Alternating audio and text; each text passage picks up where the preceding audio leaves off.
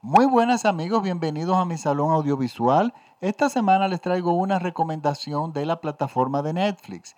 Es una película del año 2016 y el nombre de la película es Strange Weather. Asimismo en inglés, no le dieron traducción a español. El nombre es, eh, la traducción sería algo así como clima extraño, pero realmente está en inglés como Strange Weather. Entren a mi, a mi página de Facebook, al Salón Audiovisual de Francis Poe, y ahí van a ver cómo se deletrea.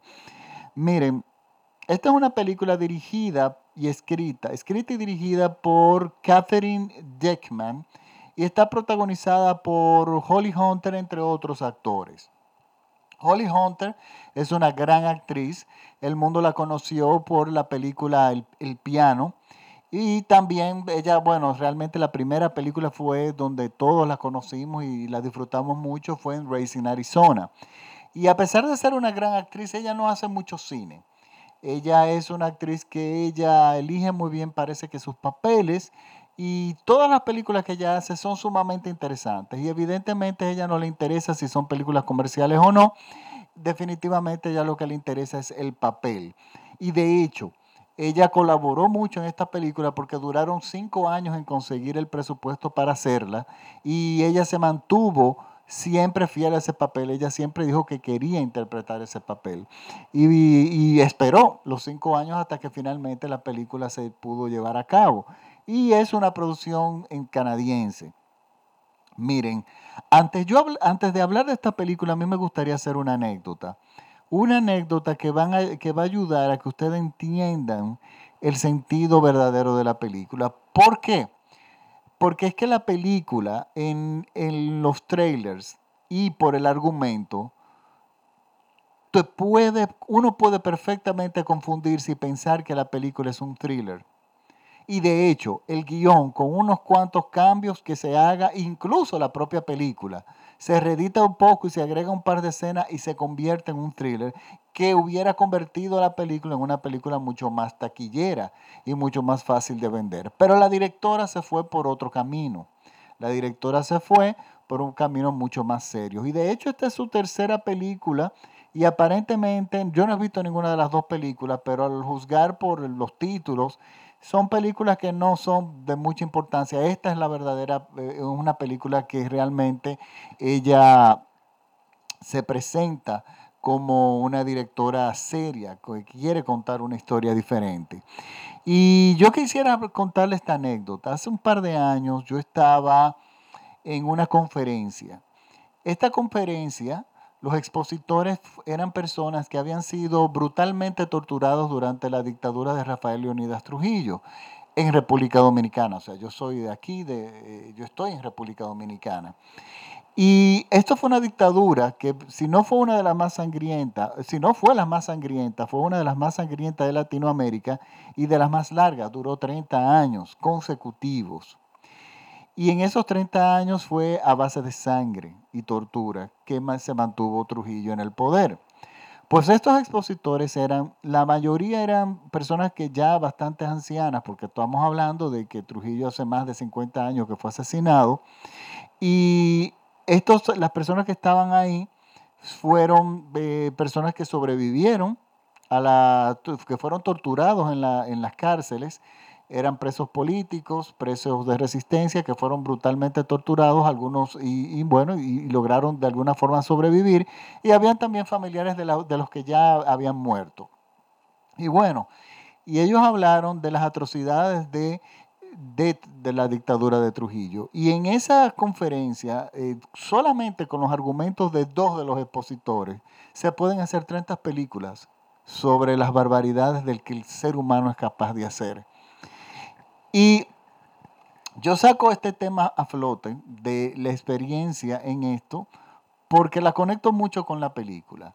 Y es porque en el público de la conferencia, de, eh, estaba yo y había un grupo de personas, había un joven, un millennial, un joven que no llegaba yo no creo que tendría más de 30 años, yo diría como algunos 28 años, evidentemente un joven muy moderno, con todas sus tabletas, todos sus celulares, con las vestimentas muy del momento, bastante inquieto evidentemente porque tenía libros en la mano, libros interesantes, y gracias a Dios que en el momento de preguntas él no opinó y no dijo nada, por lo menos tuvo ese, algo de tacto.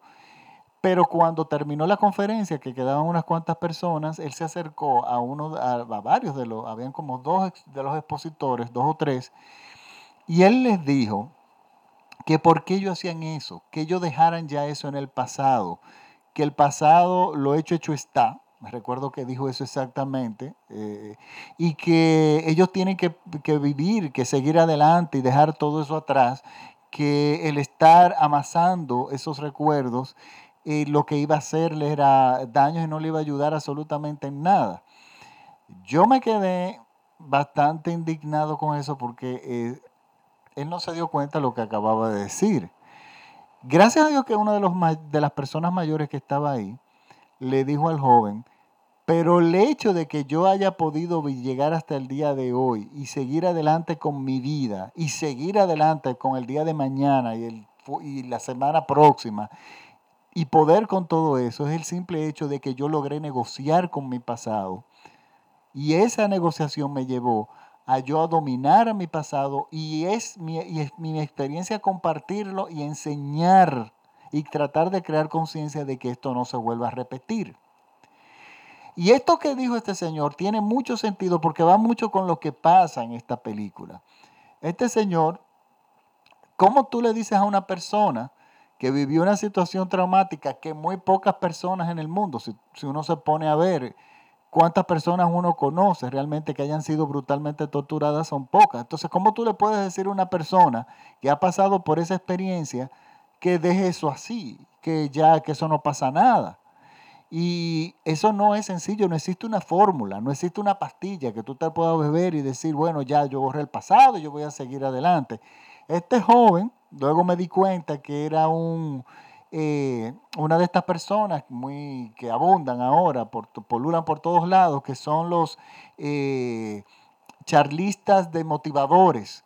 Muy, es un negocio que lo muy codiciado, o sea, son, tiene mucha demanda entre las compañías para levantarle el ánimo a los empleados, eh, son las personas que no creen en nada del pasado, sino que todo para adelante, que tú eres el responsable de tu propia felicidad, etcétera, etcétera. De alguna forma, eso tiene mucha muy buena recepción, deja muchísimo dinero porque esos libros dejan todo el dinero del mundo. Bueno, y él estaba montado en esa, en esa corriente. Y, pero ahora digo yo, eh, cuando este señor le dijo eso, le dijo, pero yo por pactar con mi pasado y negociar con mi pasado es que yo he podido continuar adelante, él no tuvo más nada que decirle, se tuvo que quedar callado. Y es que no encontró un argumento para continuar diciendo que él debe olvidar todo eso y que debe continuar, seguir hacia adelante. Y es que esta película trata lo siguiente.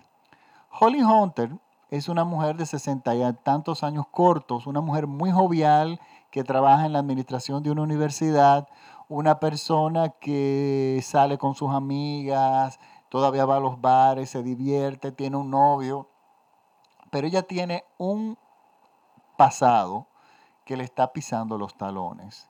Y es que siete años atrás de que iniciara la película, su hijo, el único hijo que ella tenía, un hijo adulto ya, se suicida sin dejarle una sola nota, sin dejarle una sola pista, sin dejarle absolutamente nada. Y ella por su naturaleza, uno entiende que cree que ha dejado eso atrás porque ella es una persona muy divertida, una persona que hace... Uno no la siente una persona depresiva para nada. Ella es un ser eh, común y una persona común y corriente que incluso tiene sueños, ella sueña con terminar la universidad, se le abre una, una puerta para eso y bueno, pero resulta que se dan una serie de circunstancias argumentales en la película donde ella vuelve a hidratar ese pasado de hace siete años. Y ella decide que ella necesita completar las piezas que faltan del rompecabezas de la muerte de su hijo. Ella necesita saber por qué su hijo murió. Claro, esto no lo entiende nadie, salvo ella, porque las personas es muy fácil decir, bueno, pero no importa nada lo que tú hagas, eso no va a regresar a tu, tu hijo no va a regresar de la muerte. Este, deja eso así, sigue para adelante, deja eso atrás. El argumento que la gente suele decirte cuando no entiende cuál es el proceso que tú quieres hacer o que tú necesitas hacer o, o en lo que tú estás estancado en la vida emocionalmente. Y ella decide, ella se da cuenta de algo, que estos no son spoilers, estos son cosas muy puntuales en la película. Ella se, se encuentra con un amigo de la escuela del hijo y él eh, muy amable con ella, se saludan, se encuentran en un supermercado y él le presenta a la esposa y, y, le dice que tiene tres hijos. Y la respuesta de ella fue, pero tú eres demasiado joven para tú tener ni siquiera un hijo. O sea, eh, ¿cómo es eso? Y dice él, señora, yo tengo treinta y tantos años de edad ya, 35 años aproximadamente. Y ella no se había dado cuenta de que el tiempo había pasado. Y esta es una de las detonantes que la llevan a ella en su vehículo a tratar, bueno, ella inicia un proceso de investigación para contactar a las últimas personas que estuvieron con su hijo el día del suicidio, porque ella entendía que ellos de repente podían tener la luz, darle luz de cuál fue la razón de que su hijo se, se suicidara cuando ella tenía una excelente relación con su hijo. Eran uña y carne. Entonces ella inicia, aquí la película se convierte en un road movie. Ella se monta en su vehículo y decide visitar a estas personas, pero en el camino tiene que visitar a la, se encuentra con la familia, se encuentra donde una prima, con el ex marido, y la vida ella, las piezas faltantes de alguna forma, eh, se le empiezan a presentar. Y la película trata sobre cómo cerrar círculos, cómo que no existe una fórmula para decirte, bueno, mira, para tú lidiar con tu, para tú poder seguir adelante, tú tienes que hacer esto y esto y lo otro. Eso funciona diferente para cada persona y no le funciona incluso a todo el mundo. Por lo tanto, está, tener una experiencia en tu pasado traumática es algo muy difícil, es algo que te va a pesar siempre durante toda tu, su vida. Ella lo enfrentó y decidió salir. ¿Por qué? Ella, pero no todo el que estaba alrededor, se dio cuenta de que su vida no funcionaba. ¿Por qué no funcionaba? Ella se le abrió la puerta de, terminar la universidad y ella estaba a punto de boicotear ese chance. Ella se auto boicoteaba sus oportunidades en la vida.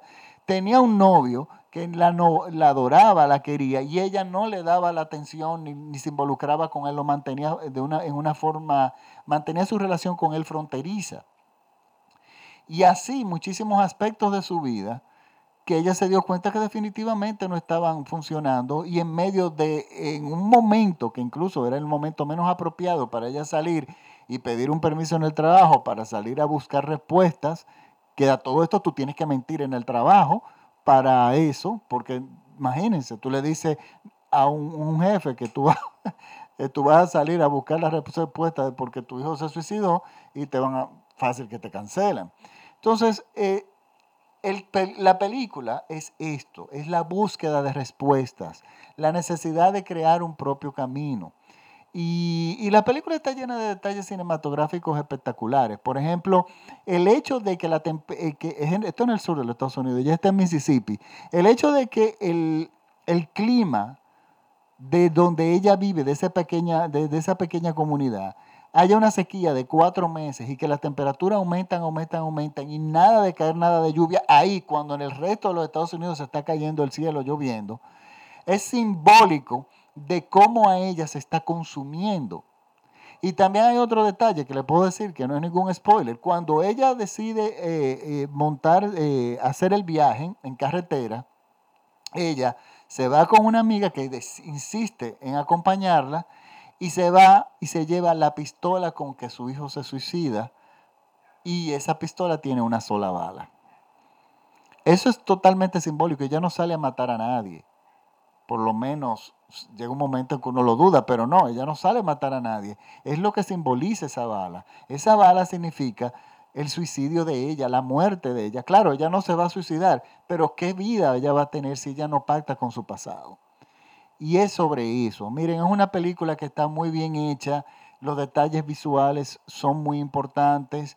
Eh, y recuerden que la película no es sobre su hijo, sobre eh, no es un misterio, no es una película de detective, aunque ella inicia un proceso de detective, detectivesco, pero es real, realmente es el camino de ella, cómo ella va creando un camino para poder seguir adelante con su futuro y con su presente y poder lidiar con esta situación.